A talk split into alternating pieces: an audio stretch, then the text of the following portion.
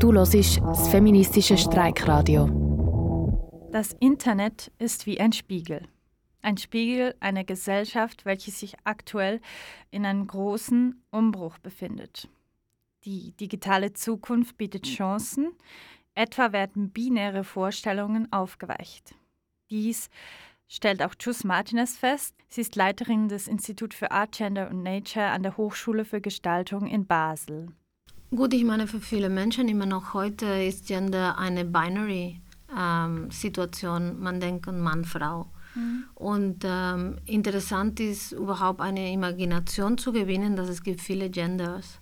Das war früher auch in mehr traditionellen Gesellschaften ein Problem und vor allem in westlichen Gesellschaften, weil wir sind so trainiert, weil wir haben Gut und Evil, wir haben Tag und Nacht, wir haben einfach eine sehr binary ähm, Weg zum Denken. Es geht nicht darum, Rollenverständnisse zu verlieren, sondern sich auf neue Dinge einzulassen. Aber auch in der digitalen Welt, die offen und frei scheint, ist Ungerechtigkeit präsent. Vorurteile werden eins zu eins übernommen und werden in Datenbanken von künstlichen Intelligenzen mannigfach multipliziert. Dies beobachtet auch Carlotta. Sie ist beim feministischen Hochschulkollektiv in Zürich aktiv. Also KI funktioniert nur, weil es auf Unmengen von Daten basiert und sich zu überlegen, ja, aus, woher stammen denn diese Daten eigentlich? Und das ist eben genau dieses System auch. Und das sehe ich als einen sehr problematischen Punkt, weil hierdurch einfach sehr viele Dinge und unter anderem eben auch Rollenbilder reproduziert werden. Ja, und ich habe auch das Gefühl, dass dadurch irgendwie die eh schon vorhandene Reproduktion von Geschlechterrollen in, sei es Erziehung, Bildung, Werbung, irgendwelche Medien etc., ähm, dass die droht durch die Digitalisierung und Big Data einfach noch mehr verstärkt zu werden. Die digitale Welt macht auch Hass und Gewalt präsenter. Es gibt Stalking, Mobbing, es gibt Diskriminierung und ein Weg, um die Menschen besser zu schützen, wäre etwa über die Politik, so sagt Chus Martinez. Natürlich Gesetze. Es ist total wichtig. Ich bin ein großer Freund von uh, Legislation. Ist total, ich wurde gestalkt ein paar Mal und für mich war überraschend, dass was in anderen Ländern als ein, ähm, ein Problem war und ich konnte strafbar war, bei in der Schweiz überhaupt nicht straf, strafbar. So, Legislation ist schon sehr wichtig. Und äh, ähm, bevor ist Education, vor dass wir das Problem darüber sprechen, einfach äh, versuchen, wirklich mitzumachen, versuchen zu verstehen, dass andere Menschen fühlen Sachen anders, jeder von uns. Das ist eine Mühe, sich eine Mühe zu geben. Das ist schon wichtig. Es wird nicht für uns geschehen. Wir müssen die Mühe machen. Die Welten online werden in vielen Bereichen erst neu geschaffen. Was offline geschieht, findet sich bald auch im Netz wieder. Dies sagt auch Eva. Sie ist ebenfalls beim Feministischen Hochschulkollektiv in Zürich. Die Manifestierung der Rollenbilder führt zur Diskriminierung im Netz und damit immer auch in der realen Welt all jener, die nicht den traditionellen Rollen entsprechen. Unliebsame Konten und Inhalte werden gelöscht oder zensiert und Personen durch Hasskommentare eingeschüchtert. Für die Menschen, welche im patriarchalen Umfeld ungerecht behandelt werden, ist es wichtig, online und offline dabei zu bleiben. Es sollte auch eine Vielfalt an Menschen diese neuen Welten mitkreieren. Bislang sitzen aber hinter den Rechenmaschinen noch immer vorwiegend Cis-Männer. Ein anderer Bereich, wo es auch Chancen gibt, einen positiven Einfluss auf mehr Vielfalt und Gerechtigkeit zu haben, ist in und durch die Kunst. Dazu Chus Martinez. Im Endeffekt, das Erfahren und das Sehen, to feel it, uh, sensing it, ist total wichtig. So Kunst hilft uns eine Menge. Radikal geträumt können wir uns vorstellen, dass die Schubladen von Gender und Rollenverständnissen irgendwann verschwinden. Dies ist auch eine Vision von Sophie. Auch sie ist beim Feministischen Hochschulkollektiv in Zürich. In einer Zukunft ohne Gender würden Rollenbilder in der Bildung gar nicht erst vorgelebt und reproduziert werden. Als Folge davon würden Kinder nicht mehr von Rollenbildern und Gendervorstellungen geprägt werden, auch nicht im späteren Leben, weder beim Familienmodell oder in verschiedenen Arten von Beziehungen, noch bei der Laufbahn, Job oder Studiengangsauswahl. Und ein Bonus? Es gäbe keine Männer mehr, die sich tolle Technologien für uns alle ausdenken würden. Unsere Zukunft, die vermehrt digitaler und technologischer wird, bietet also Chancen und Risiken.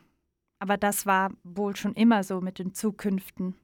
Im Spiegel der Gesellschaft, also dem Internet, wird der Schutz und die Förderung von Frauenrechten weiter sehr wichtig sein. Jetzt kommen neu, aber noch andere Gruppen dazu, die vorher nicht so viel Beachtung gefunden haben.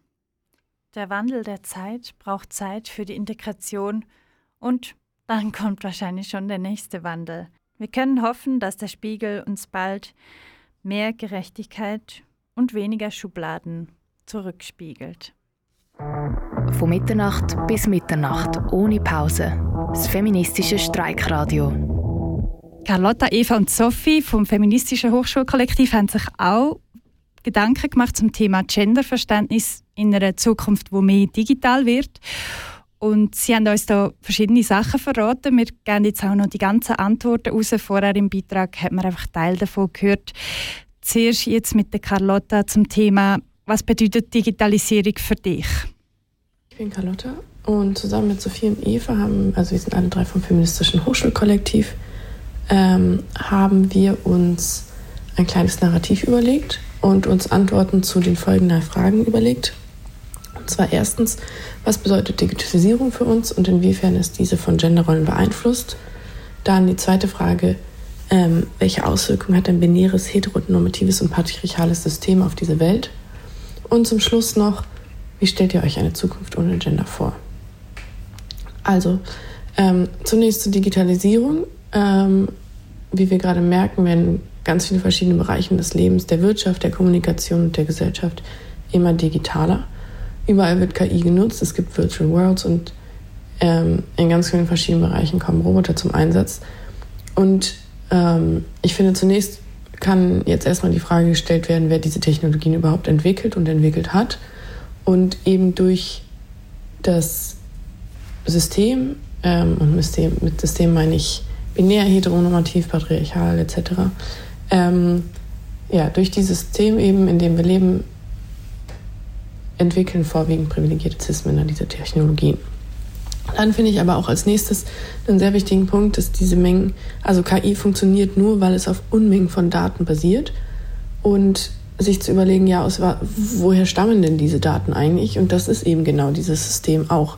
Und das sehe ich als einen sehr problematischen Punkt, weil hierdurch einfach sehr viele Dinge und unter anderem eben auch Rollenbilder reproduziert werden. Ja, und ich habe auch das Gefühl, dass dadurch irgendwie die eh schon vorhandene Reproduktion von Geschlechterrollen in, sei es Erziehung, Bildung, Werbung, irgendwelche Medien etc., ähm, dass die droht durch die Digitalisierung und Big Data einfach noch mehr verstärkt zu werden. Und ich möchte noch mal kurz ein Beispiel machen, in dem, also dass künstliche Intelligenz wirklich nur funktioniert, weil es auf unheimlich vielen Daten basiert, ähm, nämlich die Bildergeneration. Und dafür braucht es einfach unheimlich viele kategorisierte Bilder, ähm, auf denen die künstliche Intelligenz dann trainiert werden kann. Und ja, für Äpfel und Birnen funktioniert das einigermaßen gut, aber ähm, das funktioniert total schnell zu Problemen und irgendwie so, wie kategorisiert man, kategorisiert man gewisse Dinge, wie kategorisiert man Personen, Geschlecht, Gender, ähm, wer macht diese Labels auch? Also das ist auch ein großer Punkt. Und ähm, ja, und wenn man sich dann überlegt, was für Bilder anhand dieser Daten und Kategorien generiert werden, ähm, ja, finde ich das schon, auf jeden Fall sollte viel darüber nachgedacht werden und ähm, meiner Meinung ja, sind, also diese Bilder, die da generiert werden, sind ja Reproduktionen von den Daten, mit denen wir die KI trainiert haben. Carlotta vom Feministischen Hochschulkollektiv hat sich Gedanken darüber gemacht, was, was macht die Datenmenge, wo, wo wir aus der Welt in die digitale Welt weitergehen. Was macht das? Und das ist auch für sie ein bisschen unheimlich, was da alles passiert. Ähm, und sie denkt, dass wir da wirklich die richtigen Daten einspeisen, dass das auch künftig, dass wir die feministische Welt auch oder die gerechtere Welt können auch im Internet widerspiegeln. Ähm, Eva, sie ist auch vom feministischen Hochschulkollektiv und sie hat sich Gedanken darüber gemacht, welche Auswirkungen hat denn das binäre System jetzt schon auf die digitale Welt? Eva, Welche Auswirkungen hat ein binäres, heteronormatives und patriarchales System auf die digitale Welt? In sozialen Medien werden Rollenbilder manifestiert. Besonders problematisch ist dabei die Flut an Schönheitsidealen wie Schlankheitswahn oder das Vermarkten von Schönheitschirurgie. Wir jungen Frauen werden täglich mit falschen Bildern konfrontiert, was uns der Schönheitsindustrie in die Arme treibt und Konkurrenzdenken fördert. Die Manifestierung der Rollenbilder führt zu Diskriminierung im Netz und damit immer auch in der realen Welt all jener, die nicht den traditionellen Rollen entsprechen. Unliebsame Konten und Inhalte werden gelöscht oder zensiert und Personen durch Hasskommentare eingeschüchtert. Die fortschreitende Entwicklung von Maschinen und Robotern soll uns Arbeit abnehmen und unser Leben vereinfachen. Aber Haushaltsmaschinen zum Beispiel haben nicht die Zeit der Hausarbeit von Frauen reduziert, sondern im Gegenteil die Produktion von Geschlechterrollen gefördert. Auch Care-Arbeit soll nicht von Robotern gemacht werden. Wir wollen mehr Zeit und Geld für Care-Arbeit, nicht das Auslagern der Pflege für uns alle auf Maschinen. Virtual Reality ermöglicht es, neue Rollen zu erfinden und alte zu hinterfragen. Mit Sexrobotern zum Beispiel kann Mensch machen, was Mensch will. Sexroboter stellen meist Frauenkörper dar, die von Männern für Männer gestaltet wurden. Mit Charaktereigenschaften wie zum Beispiel immer Nein zu sagen oder eben gar nicht zu reden. Ohne Regulierung aber sind dem Ausleben sexistischer und frauenverachtender Fantasien keine Grenzen gesetzt. Das ist Eva vom feministischen Hochschulkollektiv der Uni Zürich. Dann hat sich auch noch Sophie vom Gleichkollektiv Gedanken darüber gemacht, wie sieht denn in Zukunft ohne Gender vor, wenn das jemals so wird sein? Unserer Meinung nach ist das Ziel doch, dass es keine Rollenbilder und Gendervorstellungen gibt, oder? Also brauchen wir eine Gesellschaft ohne Gender. Und wie stellen wir uns das vor? Ganz generell gesagt, schön. Eine solche Zukunft würde schon auf die Erziehung Auswirkungen haben. Es fängt damit an, dass bei Babys nicht Jungs die Farbe blau und Mädchen die Farbe pink zugeschrieben werden würde. Weiter würden genderspezifische Rollenbilder wie das Verhalten auf dem Spielplatz, Emotionsverhalten oder Ausdrucksweise nicht durch die Erziehung eingetrichtert werden, ob unbewusst oder bewusst. Die Erziehung würde den Kindern erlauben, sich frei von genderspezifischen Erwartungen zu entwickeln und entfalten. Nebst den Erziehungsänderungen stellen wir uns eine, womöglich utopische, veränderte Bildung vor. Die Bildung und der Lehrplan müssen sowieso inklusiver gestaltet werden. Und dies nicht nur beim Thema Gender. Auch muss das kritische Denken schon von früh gefördert werden und nicht erst auf gymnasialer Stufe. Vor allem aber ist Bildung über Gender essentiell. Nur so können die vorhandenen Rollenbilder und Vorstellungen hinterfragt und abgeschafft werden. In einer Zukunft ohne Gender würden Rollenbilder in der Bildung gar nicht erst vorgelebt und reproduziert werden. Als Folge davon würden Kinder nicht mehr von Rollenbildern und Gendervorstellungen geprägt werden, auch nicht im späteren Leben, weder beim Familienmodell oder in verschiedenen Arten von Beziehungen, noch bei der Laufbahn, Job oder Studiengangsauswahl. Und ein Bonus? Es gäbe keine Männer mehr, die sich tolle Technologien für uns alle ausdenken würden. Sophie vom Feministischen Hochschulkollektiv an der Uni Zürich.